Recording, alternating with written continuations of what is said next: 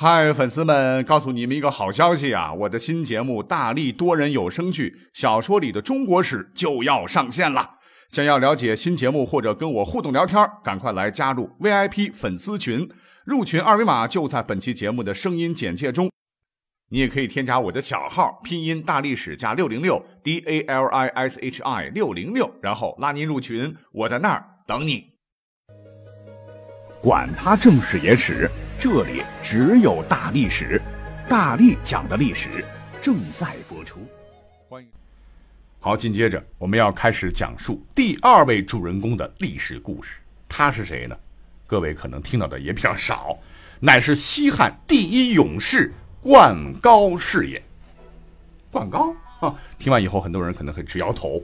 那论起西汉的勇士，什么樊哙、英布、季布、夏侯婴、彭越、臧荼。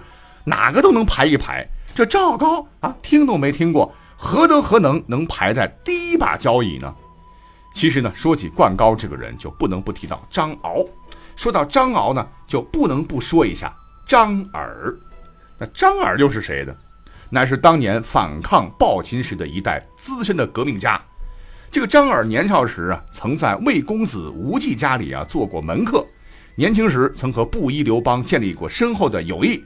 大革命时期呢，曾为陈胜设计过据咸阳以令诸侯而成霸业的这种方略。后来在轰轰烈烈的革命实践中啊，他终于被项羽和刘邦分别分封为赵王。而这个张耳啊，就是张敖的爸爸。话说西汉建立的第五年，这个赵王张耳去世了，高祖刘邦啊念及张耳的丰功伟绩，特别追谥张耳为景王。那张耳即墨，官二代张敖啊，自然就袭了赵王的封号。不仅如此，人家还当上了这个高祖的驸马。那他的老婆呢，就是刘邦的大女儿鲁元公主。而这个故事的主人公灌高，就是张敖做国王时期赵国的国相。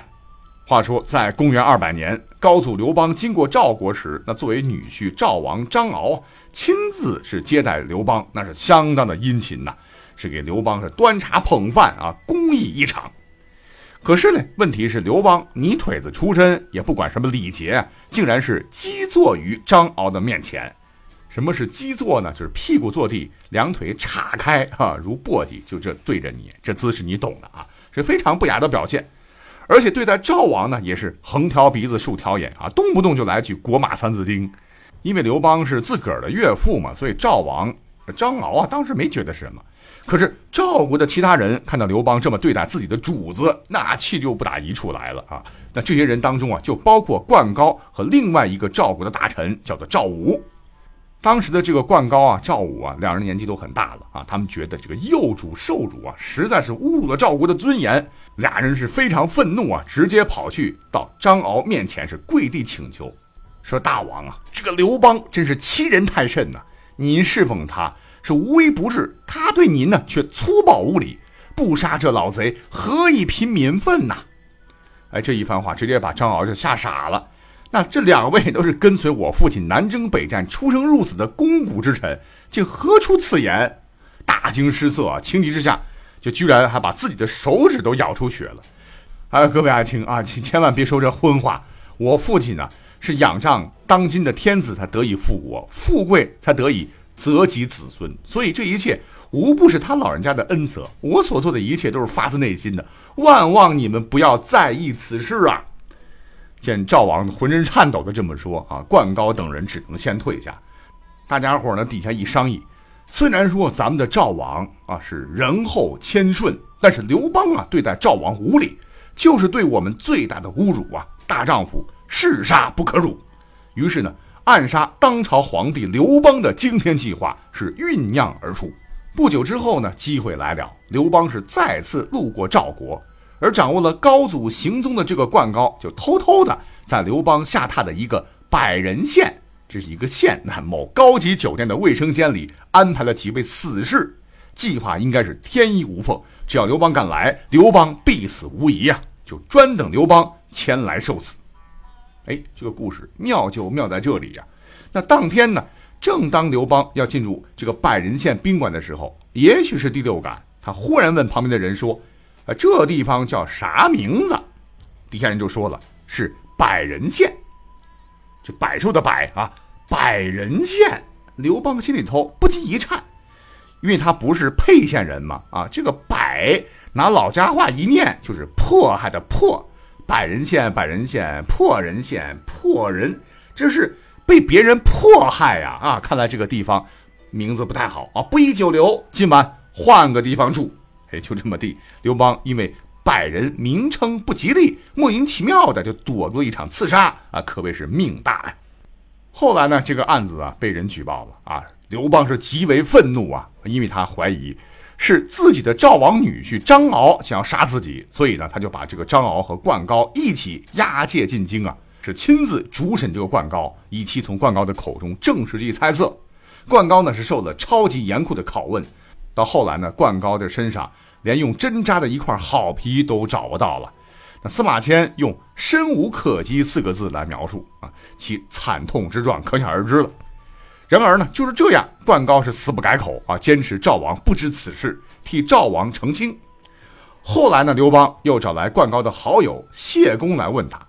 灌高说：“我这案子啊，把我的父族啊、母族、妻族、三族的几十口人都牵连进来了，我哪里会爱赵王超过我们一大家子人呢？他确实不知情啊。”至此，刘邦就信了他，把赵王放了，并派人去放出灌高，许他官职，准备重用他啊，觉得这个人非常讲义气。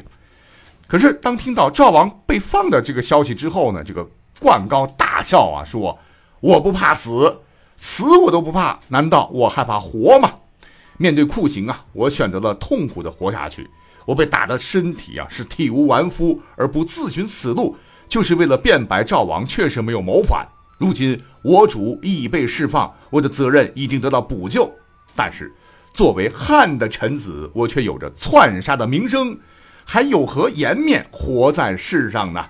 纵然皇上放过这条生路，但是为了无愧于心，我仍以死拒绝。说完此话，灌高是突然仰起头，乃阳绝臧，就双手扼住自己的咽喉，使自个儿自己活活把自个儿给掐死了。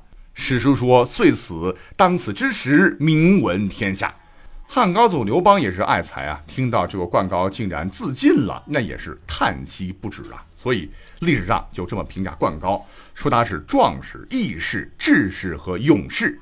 怎么说呢？主辱臣死，他刺杀刘邦是为了替自己的主上出一口气，此为忠；安排妙计，设计准确，此为智；受刑而不改口，坚持不胡咬乱攀，此为义。最关键的时候，明知道后面这些磨难而选择活下来承受这一切，此谓勇。所以历史上都评价他为西汉的第一勇士，我觉得当之无愧。那讲到这儿，真是不禁感叹啊！虽然是历史的小人物，可他们的这个事迹却一点不小，也能改变历史的走向哦。